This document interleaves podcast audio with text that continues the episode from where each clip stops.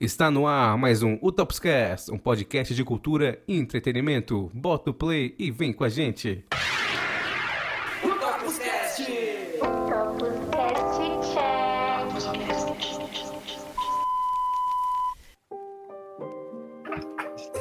Olá, estamos mais uma vez aqui com o nosso Utopscast, segunda temporada. E nessa temporada a gente entrevista personalidades da cultura local de Itanhaém Hoje estamos com o escritor Everton Wilkio. Ele é professor de geografia, geógrafo formado na Universidade Federal de Viçosa, especialista em ensino de geografia na Universidade de Venda Nova do Imigrante. Everton escreveu o livro Tesouro de Algarve, livro de literatura infanto-juvenil de mistério que se passa na cidade de Itanhaém. Esse livro está disponível na Amazon e também está disponível no livro físico a partir do contato do próprio escritor. Estamos aqui para entrevistá-lo hoje, Diego Rumpel, Vitor Stefano e eu aqui, Léo Dominici, eu queria começar te perguntando uma pergunta bem simples, Everton. Qual a função da arte? A função da arte, bom, é entreter, o deleite, né, proporcionado para aquele que é, que usufrui da arte de alguma maneira, ou praticando, ou assistindo, ou repassando, né, ensinando para outras pessoas. Mas eu acho que vai muito além disso, né, porque é, é, é, toda e qualquer atividade artística, ela ajuda muito a abrir a mente. Então, consequentemente, acho que ajuda muito na criticidade é, daqueles que praticam e daqueles que, digamos assim, consomem a arte. Né? A arte e o conhecimento, eu acredito que eles estão assim estreitamente ligados, né? E eu posso falar um pouco sobre isso, que eu tenho uma irmã artista, né? Formada em dança, circense, é, trabalha em vários projetos culturais, então a gente às vezes conversa sobre isso e eu entendo que vai mais ou menos por esse caminho. Muito bom. Eu queria te perguntar também para o pessoal te conhecer melhor, onde que você nasceu, quando que você veio para Itanhaém, por que você resolveu vir morar aqui? Eu sou, eu nasci em Mojimirim, no interior de São Paulo, mas eu nunca morei lá, né? Eu fui criado mesmo em Jundiaí, também no interior, fica bem próximo da, da capital. Aí eu vivi lá até uns 20 anos, quando eu fui aprovado no vestibular da Universidade Federal de Viçosa, em Minas Gerais.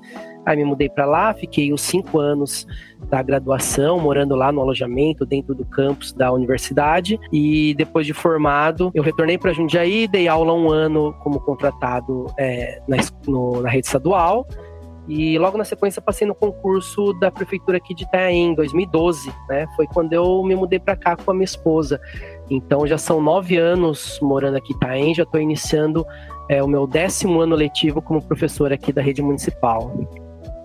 Legal. E, eu, e o que, que, te marcou mais aqui na cidade? Porque pelo fato de você ter escolhido a geografia local para fazer o seu livro, eu acho que tem algo de, de, que te toque aqui na cidade. Queria que você falasse um pouco melhor sobre isso. Sim, especialmente a questão da, da natureza, né? O fato de ser uma, uma cidade litorânea e uma cidade litorânea não como é, tantas outras que a gente vê, né? Extremamente é, urbanizada. Apesar de estar em ser uma cidade predominantemente urbana, mas nós não temos aquela praia é, cercada de, de, prédios enormes e de avenidas movimentadas, né? A maior parte da orla de Itaém, ela ainda preserva um aspecto bastante selvagem, uma cidade, uma, uma característica bem natural. Então, sim, o, o que, o que me motivou, inclusive, prestar o concurso para cá foi o fato de ser uma cidade litorânea. Né? Eu, eu, eu tinha essa vontade de morar no litoral e acho que Itaém tem essa esse algo a mais que é justamente ser, um, ser uma cidade uh, menos inchada e menos urbanizadas como, como outras aqui da,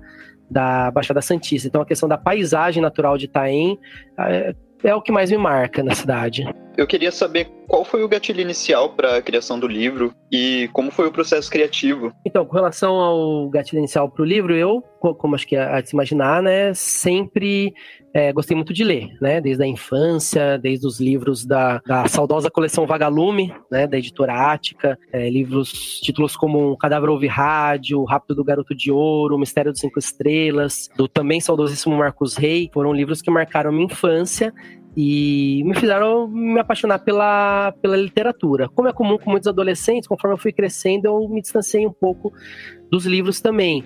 Mas ao ingressar na, na universidade, eu retomei esse hábito, tanto por, por, uma questão de necessidade, né, da pesada carga de leitura do curso de geografia, como por lazer também, né, para relaxar com uma boa leitura de ficção. E desde então não me separei mais dos livros, tanto na questão do, do trabalho, né, com livros didáticos, preparando aulas e, e com livros acadêmicos nos cursos de aperfeiçoamento que nós temos que fazer, né, como continuando a ler por prazer. Então depois aí de mais 15 anos seguidos aí mergulhado em meio a livros, né, e trabalhando já há 10 anos com o público adolescente, foi aí que, que eu pensei, né, justamente também é, é, estimulado pela minha esposa, né, por que não é, escrever um livro para esse público, né, e foi a partir daí que surgiu essa ideia que eu resolvi pôr em prática. É, e quanto a, ao processo criativo, é, ele se dá basicamente em três etapas. Né? A primeira etapa é a, são as pesquisas, né? pesquisa tanto teórica, né, como a pesquisa de campo para o livro, para os elementos que vão estar presentes no livro. É, o segundo passo, que é né, é o que mais chama atenção geralmente, que é o, processo de escrita em si, né? Mas que para mim, pelo menos, é o mais tranquilo, que é sentar na frente do computador e, com as pesquisas feitas, já deixar a imaginação rolar. E a última etapa, que é a mais trabalhosa, mais chatinha, inclusive, que é a questão das revisões, correções, da diagramação, todo o processo aí para preparar o livro para ser publicado. Então são essas três etapas aí, o processo de produção do livro. Então, mas é, voltando à minha pergunta, eu queria saber se teve influência de pessoas reais que você observou. E, sei lá, é um, é livro que, que pega bastante jovens, os personagens da maioria são jovens. Se você observou jovens da cidade para a construção desses personagens. Então, sim, só que a partir do, do, do foram, digamos que foram 10 anos então de trabalho de campo para escrever esse livro, porque foi a partir das minhas vivências é, com, com os meus alunos, né? É, é, muito do que do que aparece no livro, né, no, do diálogo dos adolescentes, do mesma, da mesma própria característica deles, né, é muito baseado na experiência que eu tenho aí desses 10 anos aí trabalhando justamente com, com, com essa faixa etária. Então, é, não teve um, é, uma pessoa específica, pessoas específicas, né? Mas sim os adolescentes de modo geral.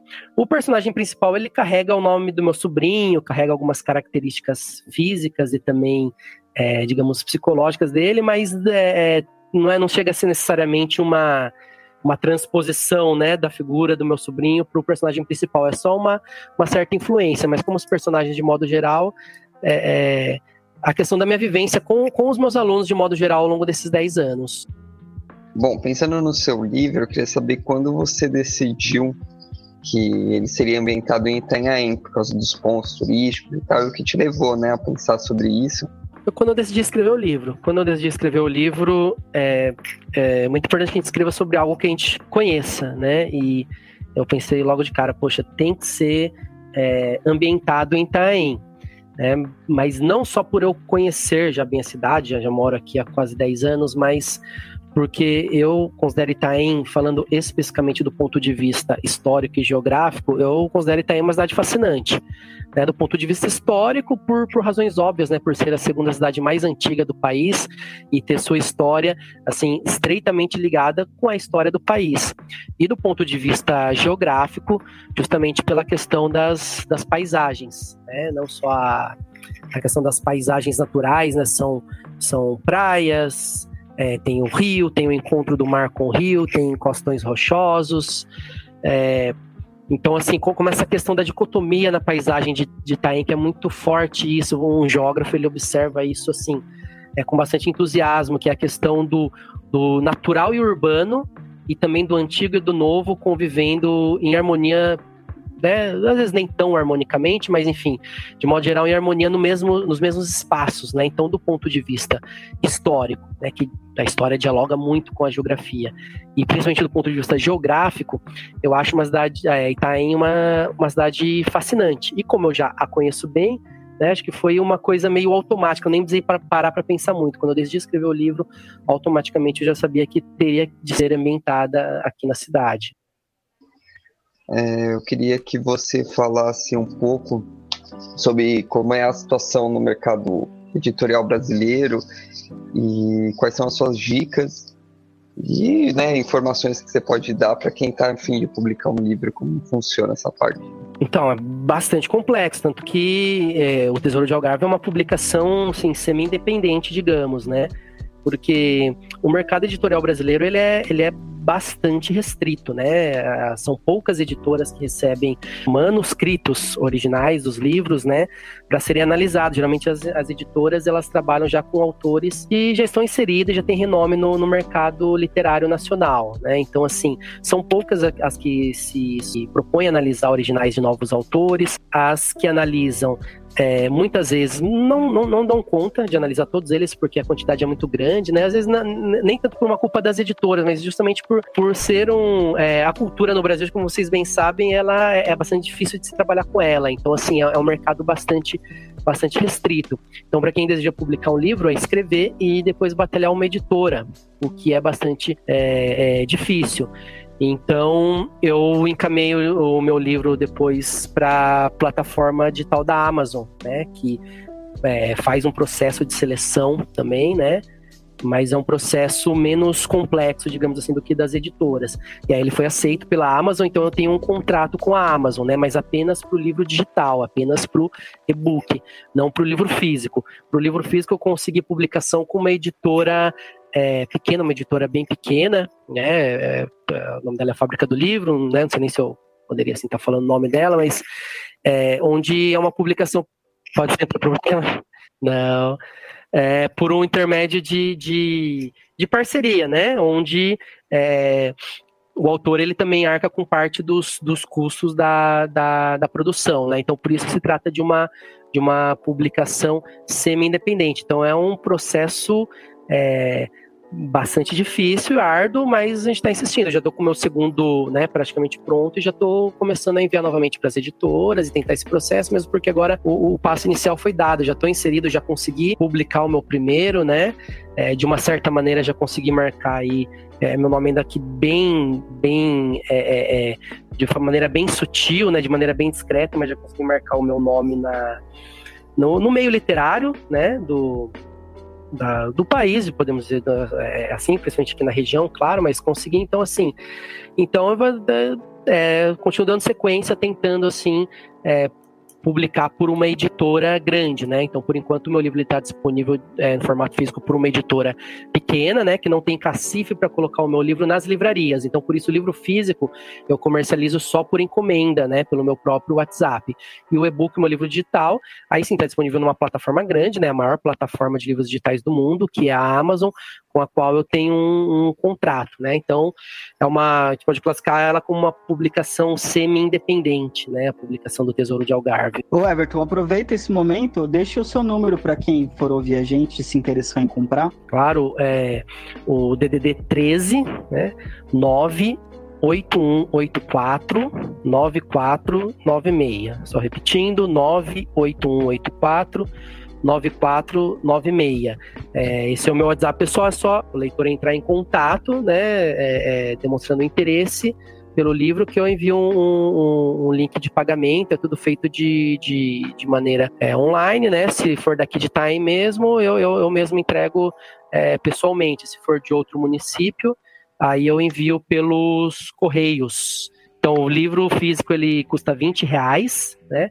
e o frete de 10 reais para qualquer lugar do Brasil. Né? Independe de onde seja, pode ser aqui no estado de São Paulo ou, ou no Amazonas. Já tive leitor de Minas Gerais comprou o livro, por exemplo. Então o valor ele é o mesmo para qualquer lugar do Brasil, 10 reais. E para Itaim o frete é grátis, porque aí, aí eu mesmo faço esse intermédio aí da, da entrega, né? E o e-book, né, que é uma coisa ainda é, relativamente nova no Brasil, as pessoas estão começando a se acostumar ainda, ele está disponível na plataforma da Amazon. É só a, o leitor entrar lá na plataforma da Amazon e procurar lá pelo Tesouro de Algarve, que ele consegue comprar o livro. O bom é que é o preço ainda mais acessível é R$ 9,99, né? E ele pode ser baixado para qualquer dispositivo, é celular, tablet, notebook, computador ou o e-read, né, que são os leitores de livros digitais mesmo. A vantagem do e-book é que você consegue levar não só ele com qual, quantos livros você comprar para qualquer lugar com você de maneira bem simples, né? Porque cabe tudo no seu celular, no seu tablet, enfim, qual seja o seu dispositivo. Eu dei a sorte que eu consegui pegar ele na Amazon numa época que ele estava gratuito. Ah, bem no comecinho, né? Só que agora eu também tenho o livro físico agora aqui também. Que ah, legal. Então, minha mãe me deu de presente. Aproveitando aí que você comentou sobre essa questão do livro gratuito, né? Eu, eu né, se vocês me permitem, eu gostaria de,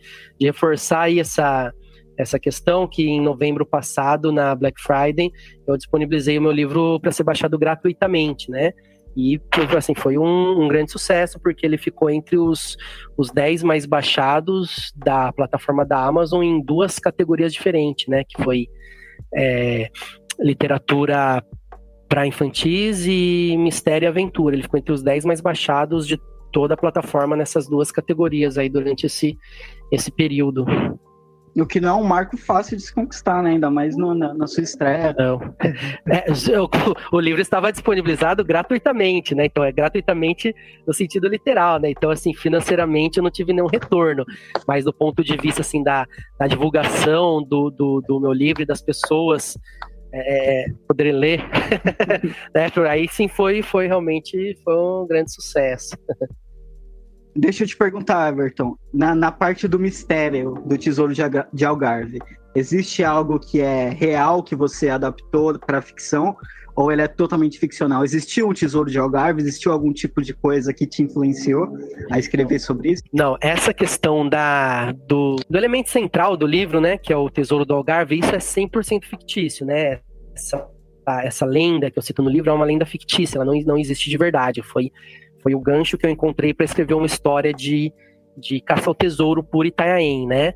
Mas todos os, os fatos históricos e os locais citados no livro, aí eles são todos verídicos, né? Mas a questão do tesouro de Algarve em si aí é uma questão totalmente fictícia. Ah, que pena, achei que eu ia ficar rico, pô. Olha, do Tesouro de Algarve eu, eu não penso em fazer uma sequência, porque eu achei que ele deu uma. É, é eu acho que ele, eu eu penso que ele conseguiu é, fechar bem entendeu? essa essa trama e essa, essa história, né? Mas é, é, com certeza eu poderia, posso sim, penso em escrever outros livros ambientados em Itaém. E o meu próximo ele é ambientado aqui no litoral também, ele é ambientado em Santos, né? Para o qual eu já penso em uma sequência, né? Mas para o Tesouro de Algarve em si, pelo menos a princípio, não, não penso em uma sequência nessa história em si, não. Bom, eu achei bem legal o livro ser voltado para o público infanto-juvenil é, pensando que na década de 80, 70, 80 tinham bastante livros, né, para esse esse público, é, o pessoal do, da série Vagalume, né, toda toda a série voltada para para jovens, é, tinha o Pedro Bandeira que escreveu os livros dos caras, que era sobre adolescentes também é, salvando o mundo, é, tinha outro livro lá do Gênio do Crime. Eu acho que é uma coisa que hoje em dia falta bastante, e é muito legal ver que o, que o livro ele traz essa.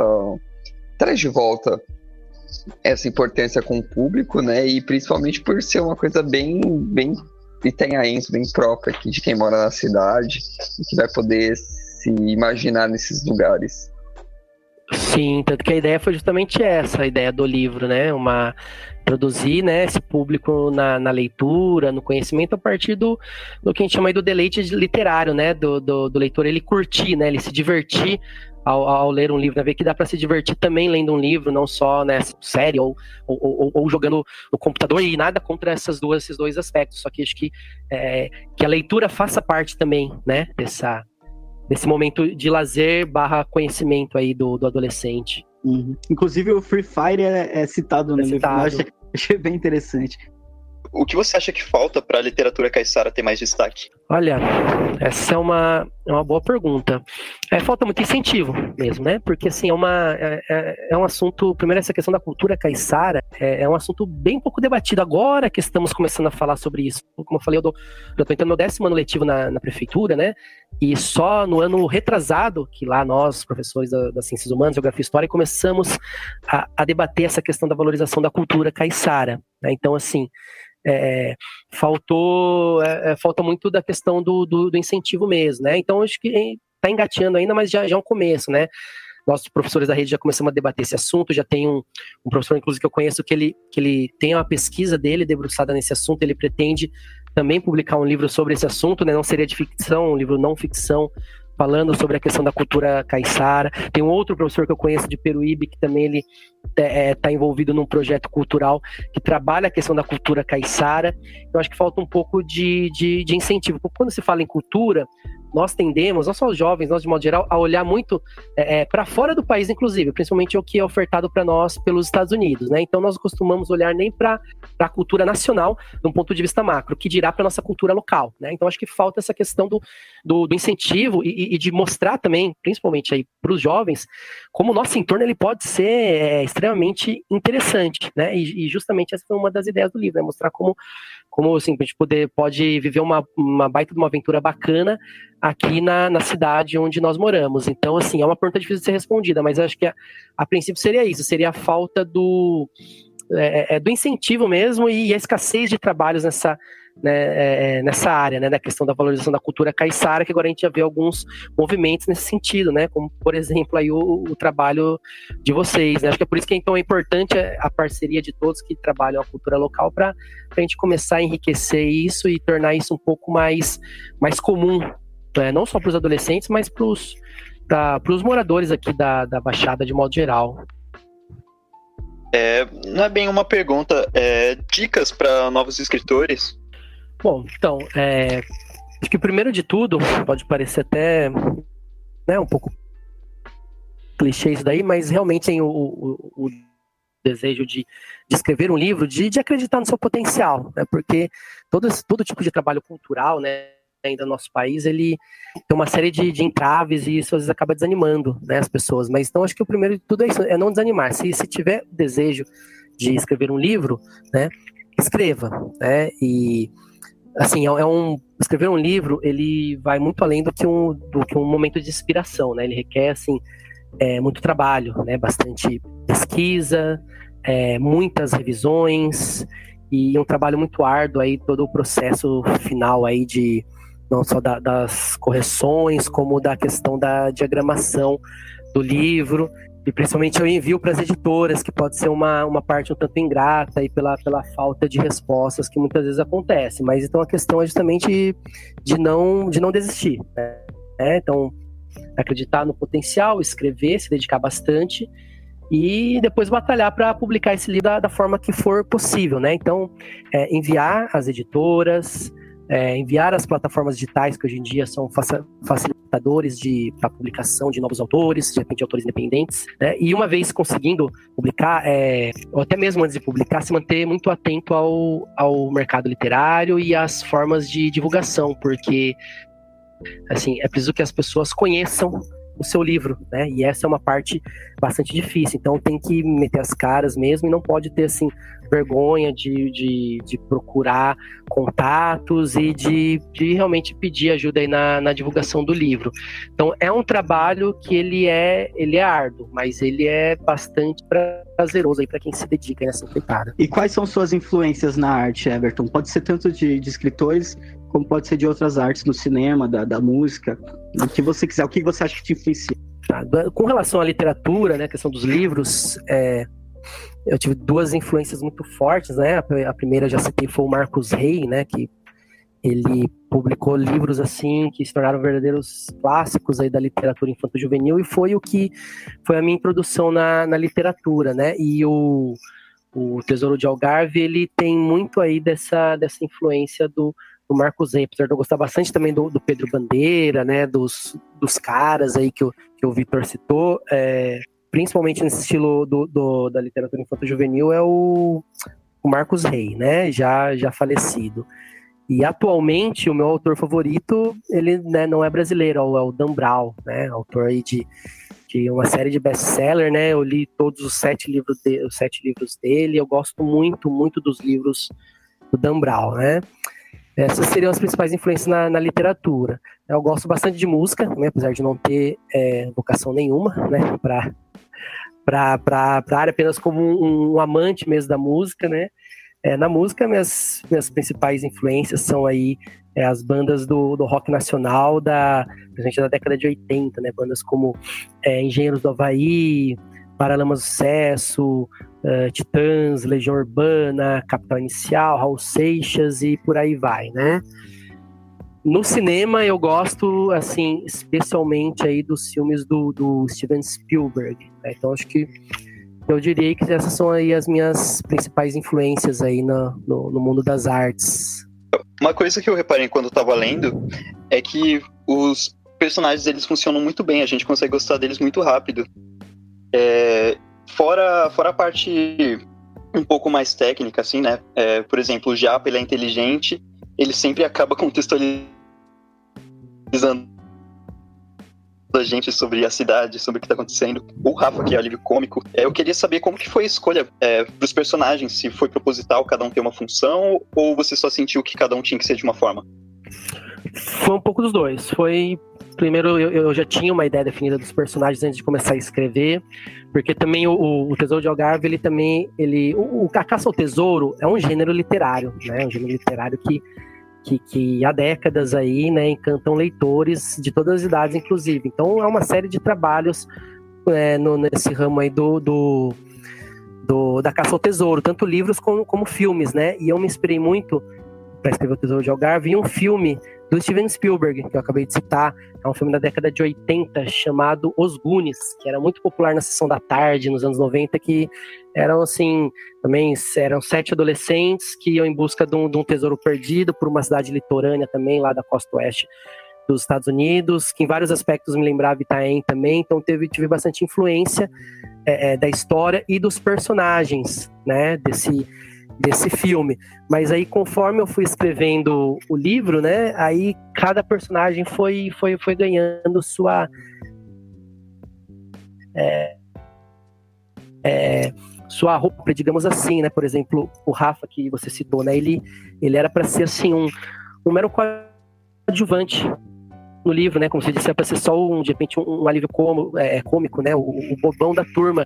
E no final das contas, ele foi um dos personagens que eu mais gostei do livro, né? Porque como quando é, na hora que precisa realmente dele, né? Como ele não não pensa duas vezes antes de fazer o que, o, o que é preciso para ajudar os amigos e, e, toda a consideração que ele, que ele demonstra. Então, assim, cada, cada personagem foi, foi ganhando uma. Como se ganhasse vida própria conforme eu ia escrevendo. A questão do, do, do Bola também foi assim. Uh, era outro personagem que era para ter um, um, perfil mais secundário, né? Não sei se deu para perceber isso, mas os personagens principais eram para ser o, o, João Pedro e a Vivi, que era para ser aí o, o, o, casalzinho romântico, né? Da, da, da, da, trama, né? Mas aí personagens como o Rafa e depois o Bola, que é quem acaba salvando o dia aí, acabaram é, é, se formando, digamos, de uma maneira natural conforme eu, eu, eu, escrevi, até como se de repente eu não tivesse muito controle sobre o que eu mesmo estava escrevendo. Então eu tive uma ideia inicial para esses personagens, mas alguns deles eles foram ganhando uma vida própria, digamos assim. É, isso é algo que eu, que eu percebo que é muito comum com quem escreve, né? Essa coisa de se criar um personagem do zero e ele ganhando forma quase que de uma maneira própria, né? Sim, sim.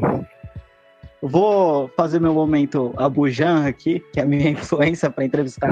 Queria te perguntar qual pergunta que você gostaria que a gente tivesse feito e a gente não fez? Hum, rapaz, deixa eu pensar aqui. Hum...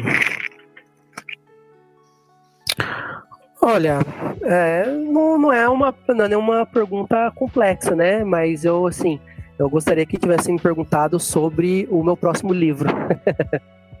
Qual é o seu próximo livro? E como vai ser ele? O meu próximo livro, ele é, é, tem uma tendência parecida, né, com, com esse primeiro, só que numa pegada um pouco mais madura, um pouco mais complexa, né? Ele é uma, uma literatura juvenil já encaminhando para jovens adultos, né? Mas ele é parecido com essa primeira, além de ser também ainda dedicada mais ao público jovem, mas pela, pela forma como ele procura explorar a geografia, a história, as artes e a cultura é, caiçara, né? Mas no caso agora é especificamente da cidade de Santos, né? Que também é uma cidade bastante emblemática, a cidade inclusive mais conhecida aqui do, do, do litoral de São Paulo. Então ele acaba e também tem, tem toda uma trama de mistério, de suspense, tem protagonistas jovens, apesar de não tão jovens quanto o primeiro, então ele é muito parecido com o primeiro nesse aspecto.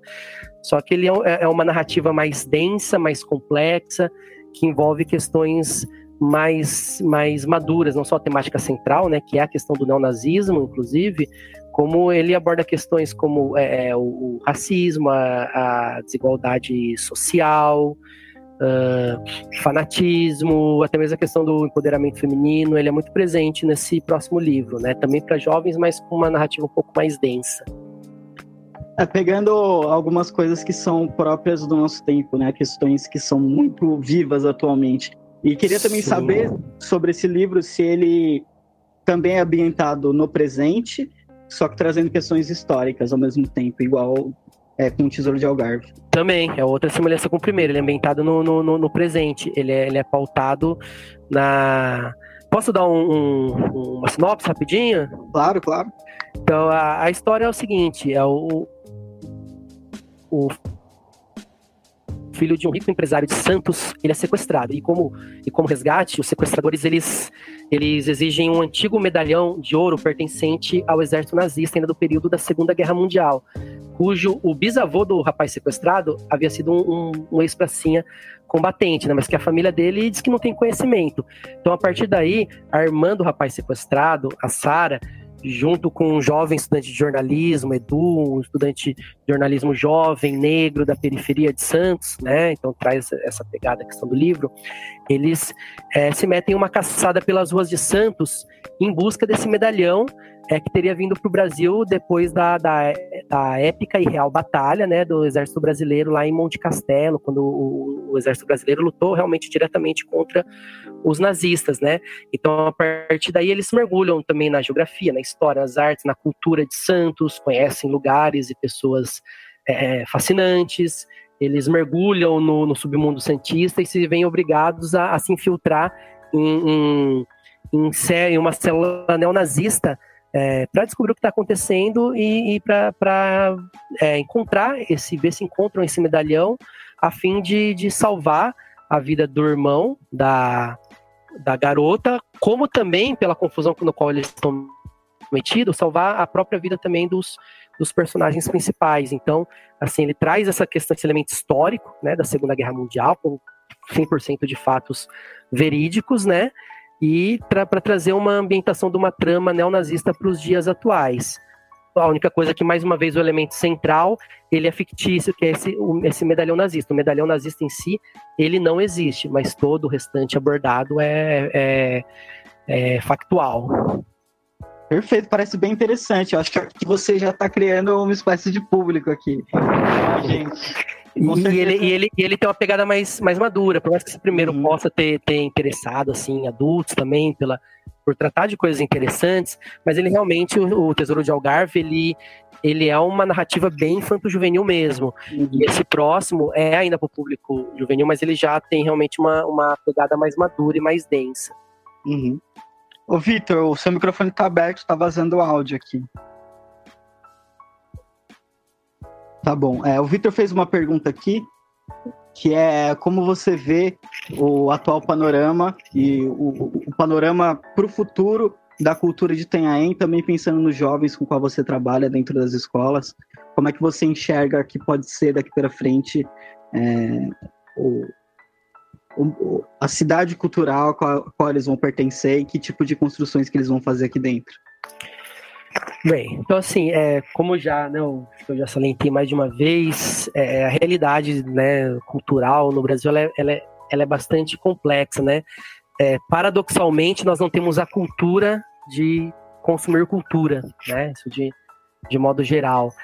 É, mas é, que sempre, sempre há trabalho de formiguinha sendo feito, né? Que isso pode trazer bons frutos e eu já consigo vislumbrar coisas nesse sentido aqui em Itaém, né? Não só meu, meu trabalho docente, né? Agora, para o contexto de pandemia, está um pouco mais complicado, mas, por exemplo, né, sempre há shows de talento nas escolas, né? Não só na escola que eu trabalho, como a gente conhece professores de outras escolas, a gente sabe que isso é uma prática comum. E a adesão, né, do, do, dos alunos costuma ser muito grande, eles costumam se interessar quando tem show de talentos na escola. Então, acho que isso já já é um, um bom ponto de partida, né? E, e temos aí alguns, algumas coisas acontecendo, né? É, eu dei uma contribuição modesta, mas a minha contribuição modesta com, com o meu livro e, e, e eu continuo, né? Pretendo, pretendo, já tenho um próximo em vista, pretendo continuar publicando outros, né? Tem esse projeto do qual de vocês que eu estou conhecendo agora, mas assim, já já, já perceber que é, que é bem bacana, eu comecei já a seguir, já dei, dei olhada algumas coisas. Uh, não é necessariamente Itaém, mas tem outro projeto cultural do qual fui convidado também, que por sinal é sua tia, né, Léo? Sua, a Leslie? Do, do, do 446, né? Isso, isso. Então, assim, não é necessariamente Itaém, mas está aqui tudo, tudo bem, bem interligado. Eu tive num, num evento na biblioteca, já agora durante a pandemia, né, do, um rapaz, ele, ele não é daqui de Itaém, ele é, ele é de São Paulo, mas ele veio fazendo apresentações, ele é um poeta, falar um pouco sobre, sobre a, o trabalho dele, né, e o, ele, apesar de ele não ser de Itaém, o fato de ter esse tipo de evento na cidade, ele estimula para que outras pessoas também pratiquem sua arte, né? Seja a escrita, a dança, a uhum. interpretação, uhum. qual for. Então, assim, ainda é bastante complexo, mas é difícil. Mas eu já vejo, assim, é, alguns trabalhos de formiguinha sendo feito, né? E, e assim, só para completar, é, é, o momento que a gente vive, ele parece um momento, assim, de, de, de uma perseguição cultural, né? Na verdade, assim, é uma é, é um movimento contra a cultura. Isso é péssimo, mas é, a história já nos mostrou que situações assim é, é se desperta também muito é, o efeito contrário ao, ao, ao, que de repente a lógica dominante quer, né?